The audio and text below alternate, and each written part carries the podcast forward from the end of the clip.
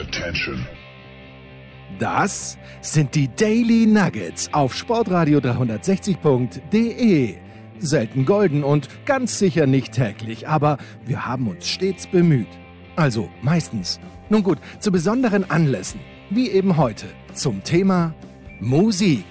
Die Daily Nuggets. Jetzt.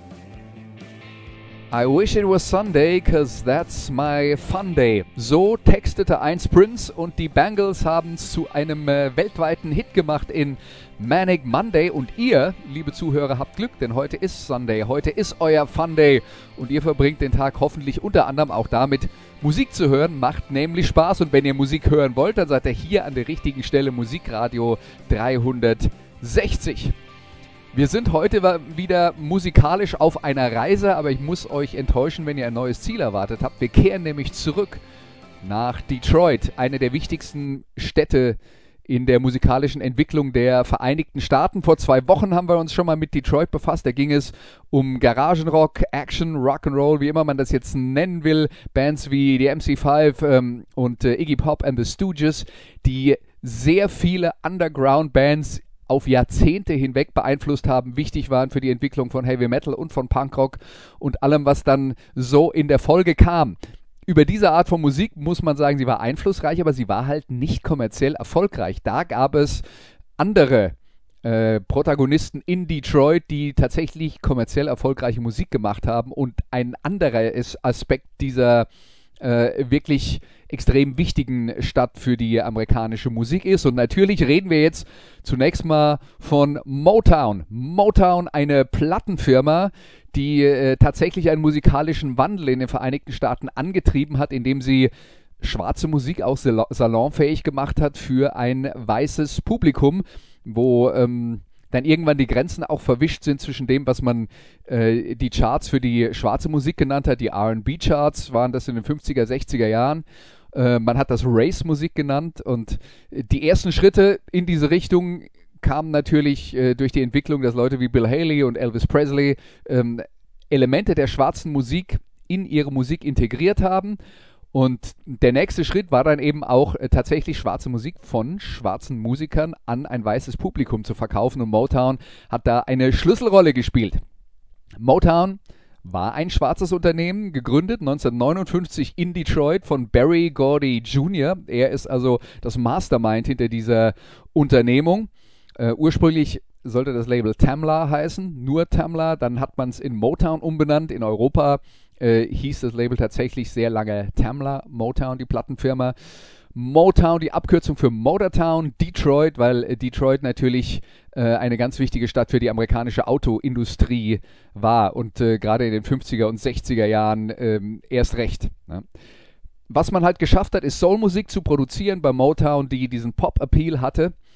Und ähm, Motown war dann äh, tatsächlich so erfolgreich, dass man in einer Elfjahresspanne von 1961 bis 1971 in den USA 110 Top-10-Hits hatte als Plattenfirma.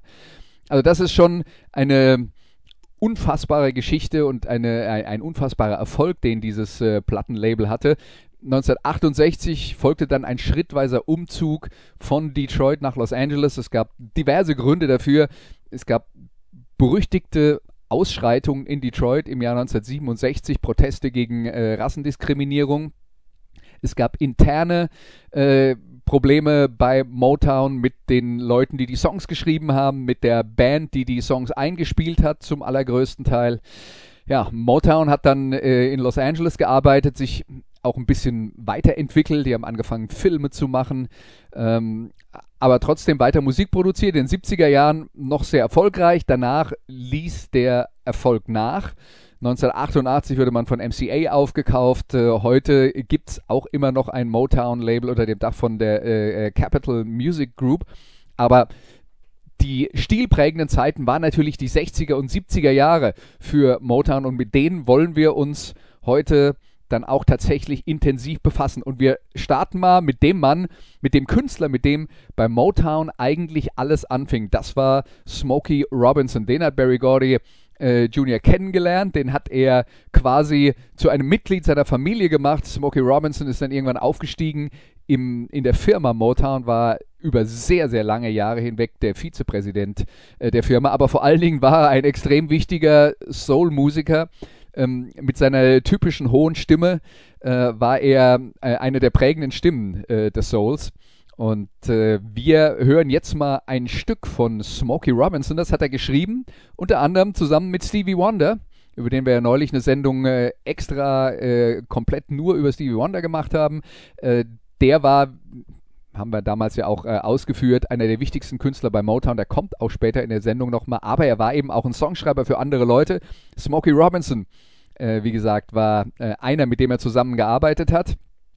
Der Song, den wir jetzt hören, Tears of a Clown, Nummer 1 in den USA und in dem, im United Kingdom im Jahr 1970. Und kurioserweise ist das Stück von Smokey Robinson auf einer LP schon 1967 veröffentlicht worden. Da hat niemand das Single-Potenzial gesehen. Und nachdem aber von Smokey Robinson und seiner Begleitband The Miracles jahrelang nichts kam, hat die Plattenfirma die alten Platten durchgehört und sich gesagt, pff, gucken wir mal, was wir da noch finden. Und da haben sie ein Juwel gefunden, also The Tears of a Clown, einer der größten Hits von Smokey Robinson in and The Miracles. Hier ist Smokey Robinson.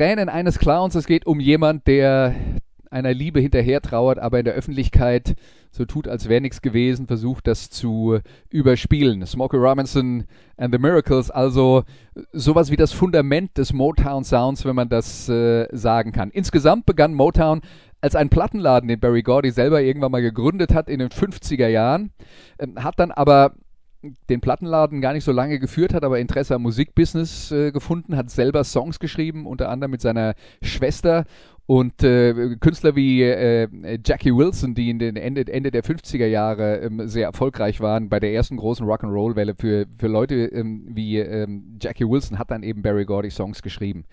1957 kam das, ähm, das äh, folgenreiche Treffen mit Smokey Robinson und äh, ja, es hat dann eben funktioniert, dass man nicht nur in den RB-Charts ähm, erfolgreich war, was eben der Standard für schwarze Musik damals war, sondern auch durchgebrochen ist in die Pop-Charts. Und die Miracles und Smokey Robinson, die hatten einen Nummer 2 Pop-Hit mit ähm, Shop Around.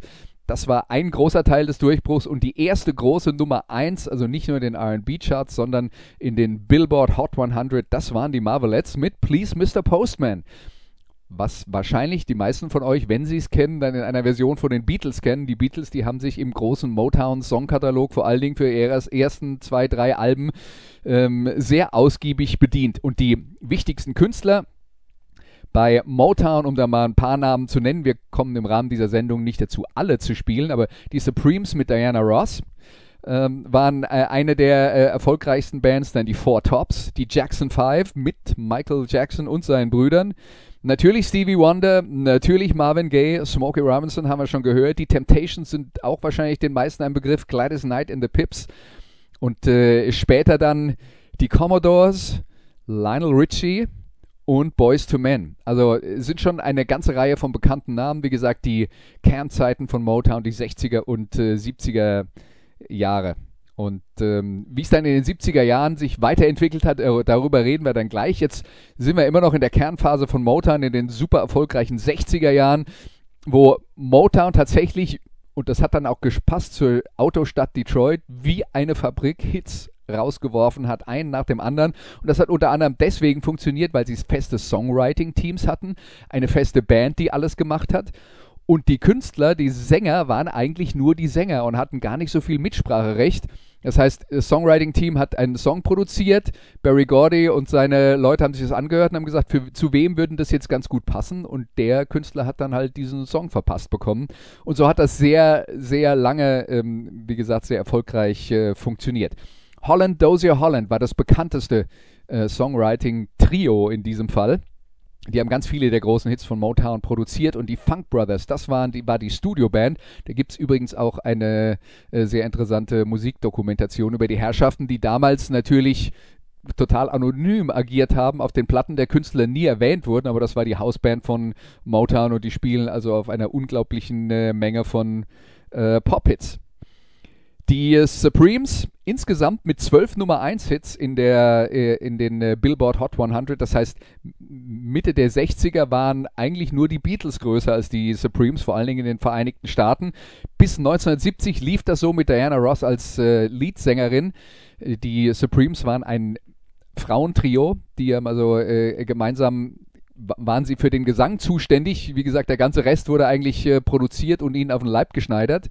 Und Diana Ross ist dann 1970 ausgestiegen für eine Solokarriere. Äh, das Stück, das wir jetzt hören, das kennt ihr vermutlich alle. Leider kennt das wahrscheinlich vor allen Dingen in der Version von Phil Collins. Äh, 1966 eine Nummer 1 in Kanada, in den Vereinigten Staaten und eine Nummer 3 in äh, Großbritannien. Hier sind die Supremes und You Can't Hurry Love.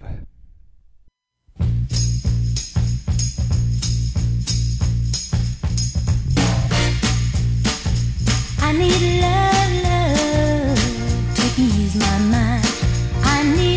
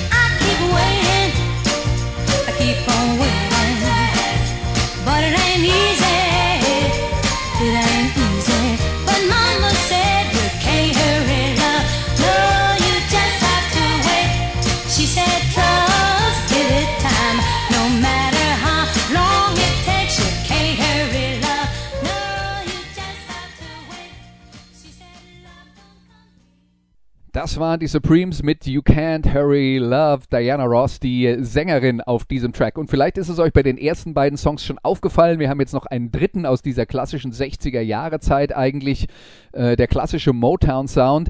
Natürlich gab es da auch erfolgreiche Balladen. Aber wenn man darüber redet, was so der typische Motown Sound war, das waren diese flotten Tanzflächenfeger, ähm, die extrem auf das amerikanische Radio zugeschnitten wurden. Damals gab es noch kein UKW oder FM, wie das in äh, den Vereinigten Staaten heißt, sondern es war alles Mittelwelle, also AM. Äh, die Soundqualität war so mäßig gut und man hat dann halt wirklich beim Mix schon darauf geachtet, dass äh, die Dinge betont werden, vor allen Dingen die Höhen und der Gesang, die dann tatsächlich über äh, das Mittelwellenradio besonders gut rübergekommen sind. Und ein perfektes Beispiel dafür ist der dritte Song, den ich ausgewählt habe für heute. Von den Four Tops. Ist einer meiner persönlichen Motown-Lieblingssongs, äh, stammt wieder vom äh, Songwriting-Trio Holland Dozier Holland. Und äh, die Four Tops, ein, auch ein äh, Gesangsquartett, alles nur Männer, äh, angeführt vom äh, Leadsänger Levi Stubbs, der kein so großer Star war wie viele anderen der Motown-Legenden, aber Billy Bragg, der äh, englische, wie soll man das sagen, Folk, Punk, äh, ähm, Linksradikale, radikal ist natürlich übertrieben, aber Linksaktivist Billy Bragg, der bis heute noch äh, Musik macht und in den 80er Jahren tatsächlich auch ähm, sehr, sehr bekannt war, gerade in Großbritannien. Der hat einen Song äh, geschrieben, der nennt sich Levi Stubbs Tears, also die Tränen von Levi Stubbs. Das ist äh, eine, eine Ode auch an die äh, Four Tops die mit diesem Song, den wir uns jetzt anhören, nämlich I Can't Help Myself, Nummer 1 waren in den USA im 1965 und ähm, aber nicht am Stück. Da gab es Songs, die zwischen reingekommen sind. Die Four Tops sind dann immer mal wieder auf Platz 2 zurückgefallen, wieder auf Platz 1 nach vorne gerückt und nur um das mal einzuordnen. Die Songs, mit denen man sich auf Platz 1 abgewechselt hat, waren Mr. Tambourine Man von den Birds und Satisfaction von den Rolling Stones und das sind zwei der größten Rockklassiker überhaupt. Und in diese Kategorie gehört dann auch dieser Motown-Song, also die Four Tops mit I Can't Help Myself.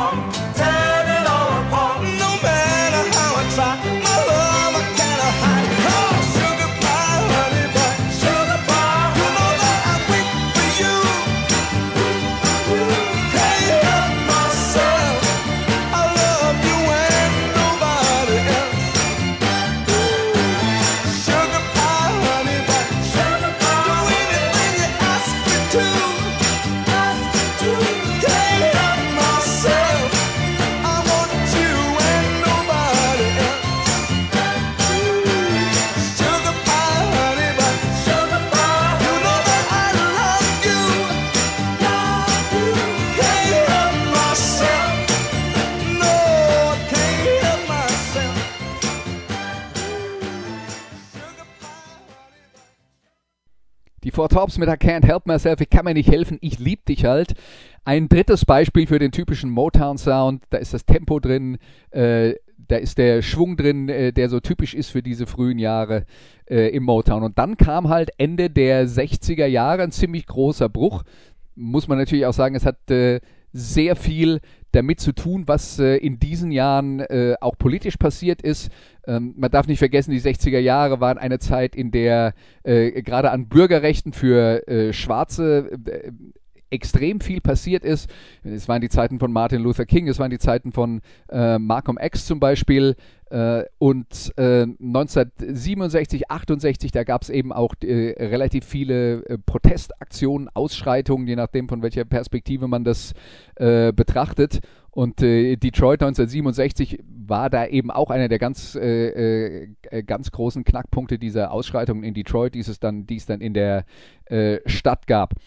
Und das hat natürlich auch Auswirkungen gehabt auf das, was die Musiker gemacht haben, die aber bis zu diesem Zeitpunkt beim Motown ja quasi, also die Sänger waren halt die Erfüllungsgehilfen, die haben das Material präsentiert bekommen, dann hieß es hier mach mal und äh, sing das für uns ein. Und wir wissen schon, was gut für dich ist und wir wissen, was sich verkauft. Und Motown war kommerziell erf extrem erfolgreich, die wussten tatsächlich, was sich verkauft, aber da ging es halt nur nach kommerziellen Gesichtspunkten. Und einige der Musiker, die sehr früh zu Motown gekommen sind, haben dann eben auch irgendwann mal gesagt, Moment, ich habe hier jetzt selber künstlerische Ambitionen, ich will nicht einfach nur eure Lieder singen, ich habe selbst was zu sagen und die Message, die danach kam, die war dann auch eben politisch oder zu politisch.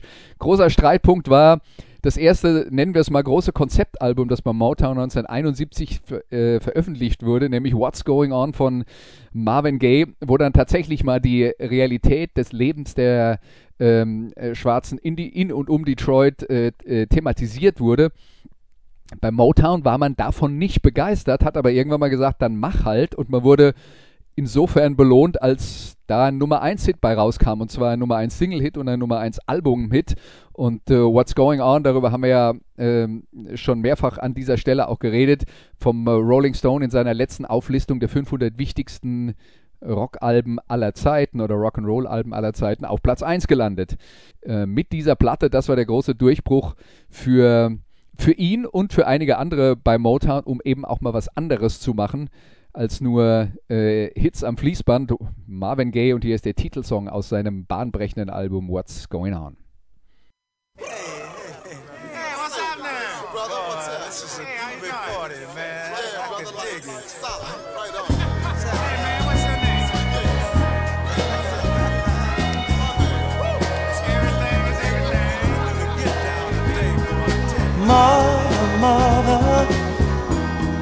There's too many of you crying. Brother, brother, brother, there's far too many of you dying. You know we've got to find a way to bring some loving here today. Yeah, Father, Father we don't need to escalate. You see, war is not the answer, for only love can conquer hate. You know we've got to find a way to bring some love in here today. Oh, picket lines and picket signs. Don't punish me with brutality. Talk to me so you can see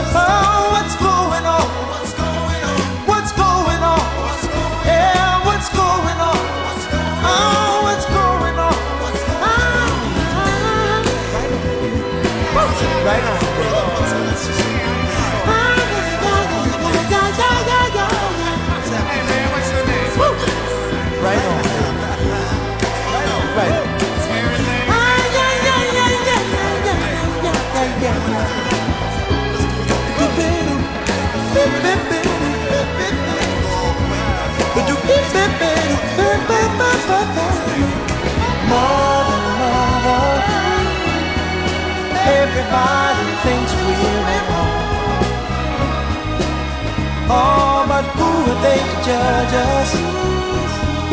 Simply cause our hair is long.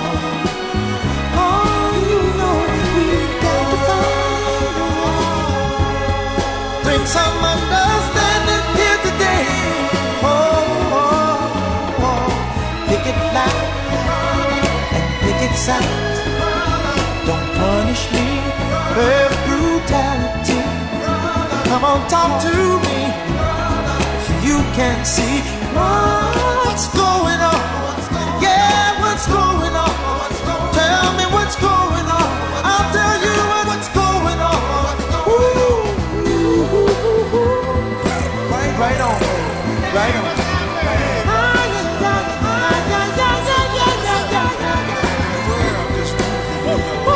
Right on.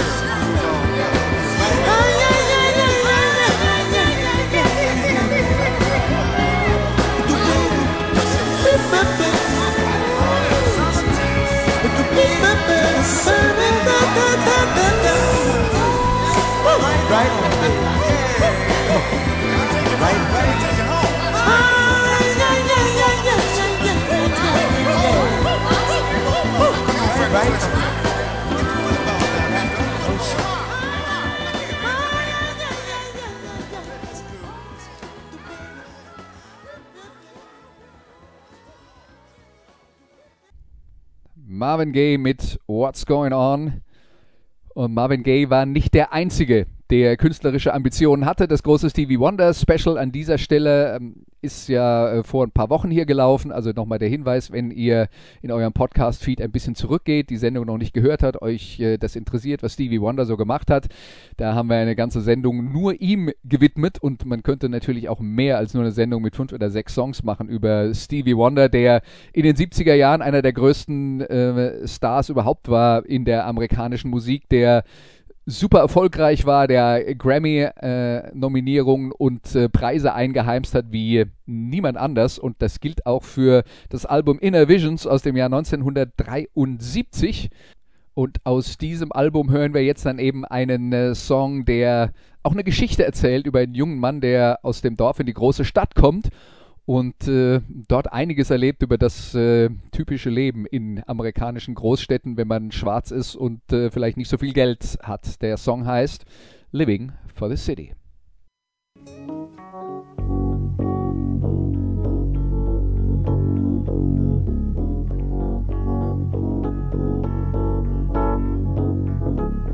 A boy's born in hot time,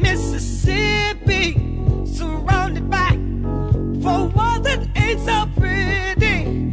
His parents give him love and affection to keep him strong, moving in the right direction, living just enough, just enough for the city.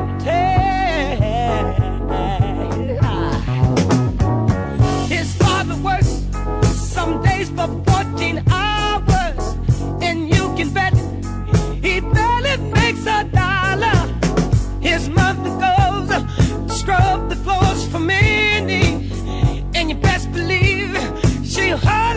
the penny.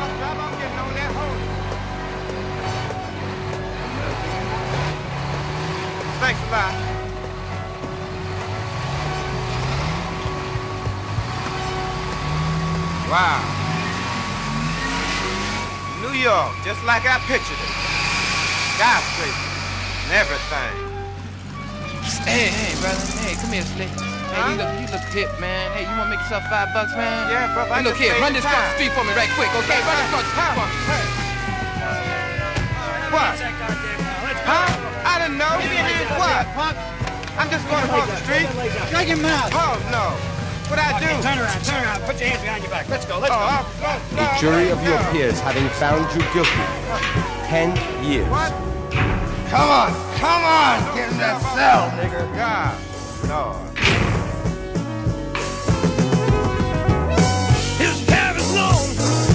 Feet are hard and. He spends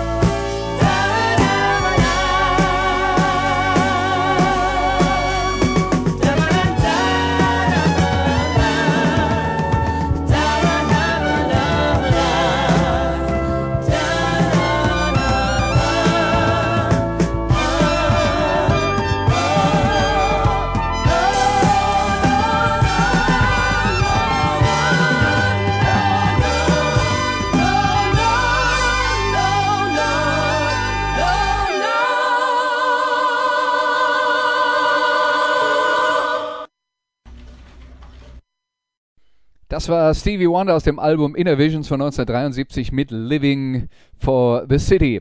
Stevie Wonder ja einer, der schon als Kinderstar zu Motown kam, der schon in den 60er Jahren jede Menge Hits hatte, genauso wie Marvin Gaye und sich dann eben selbstständig gemacht hat, quasi äh, sich emanzipiert hat vom Druck der Plattenfirma, der trotzdem einen äh, Riesenerfolg für sich persönlich einheimsen konnte und natürlich dann auch äh, Motown glücklich gemacht hat. Der Erfolg ließ dann langsam, aber sicher nach im Lauf der 70er Jahre. Es wurde immer schwieriger, ähm, erfolgreiche Platten zu produzieren, vor allen Dingen auf dem Level, wie das dann in den 60er Jahren passiert, weil die Musikszene hat sich natürlich auch total verändert in dieser Zeit. Die schwarze Musik hat sich total verändert. Ende der 70er Jahre, die ähm, äh, gab es Hip-Hop vorher, die äh, ging die ganze Geschichte langsam in Richtung Funk. Das war dann auch so ein bisschen angelegt schon in diesen äh, Stevie Wonder-Songs aus den 70er Jahren. Also da ist sehr, sehr viel passiert und dann natürlich Ende der 70er Jahre die große Disco-Welle, von der Motown nicht sonderlich profitiert hat. Aber es gab natürlich trotzdem Motown-Künstler, die versucht haben, in diese Richtung was zu machen und ihre Platten auch weiter bei Motown veröffentlicht haben. Und da sind wir wieder bei Diana Ross, die im Lauf der 70er Jahre eine Solokarriere vorangetrieben hat, auch als Filmschauspielerin erfolgreich war. Ähm, es gibt zum Beispiel äh, ihren ersten Film aus dem Jahr 1972, Lady Sings the Blues, da singt sie, da spielt sie und singt auch ähm, Billie Holiday, die große Jazzsängerin und die äh, Jazz- und Blues-Legende, die an ihrer Heroinsucht zugrunde gegangen ist, aber eine der größten Künstlerinnen äh, überhaupt ist in der schwarzen Musik. Äh, und äh, Diana Ross war mit den Supremes in den 60er Jahren, in den 70er Jahren als Solokünstlerin, als äh, Schauspielerin dermaßen omnipräsent, dass äh, das Billboard-Magazin, also die Bibel des äh, amerikanischen Musikbusiness sie im Jahr 1976 zum weiblichen Entertainer des äh, Jahrhunderts gewählt hat. Weiß nicht, ob sie da heute noch landen würde, weil ähm, bei sowas spielt ja dann eben auch immer eine Rolle, was in den letzten 20 Jahren passiert ist und was in der Erinnerung der Leute noch präsent ist. Aber Diana Ross tatsächlich einer der größten äh, Stars der amerikanischen Musikszene überhaupt. Und äh, sie hatte dann im Jahr 1980 nochmal einen äh, Riesenhit, einen Riesenerfolg mit dem Album Diana. Und das hat sie produziert mit Nile Rodgers und Bernard Edwards, auch bekannt als Chic, die damals äh, in der Disco-Szene äh, eine extrem große treibende Kraft war. Diana Ross wollte also diesen Sound, aber es gab dann auch Streitereien, nachdem sie den Mix äh, gehört hat, den äh, Rogers und Edwards dann produziert haben. Das war ihr dann zu schmutzig und zu funky und äh, nicht poliert genug und vor allen Dingen war ihre Stimme zu leise, also hat sie das Ganze nochmal remixen lassen. Inzwischen sind die Jahrzehnte vergangen. Es gibt auch eine Veröffentlichung des Chic-Mixes dieser Platte von Diana Ross und darauf ist einer ihrer bekanntesten Songs überhaupt, nämlich Upside Down.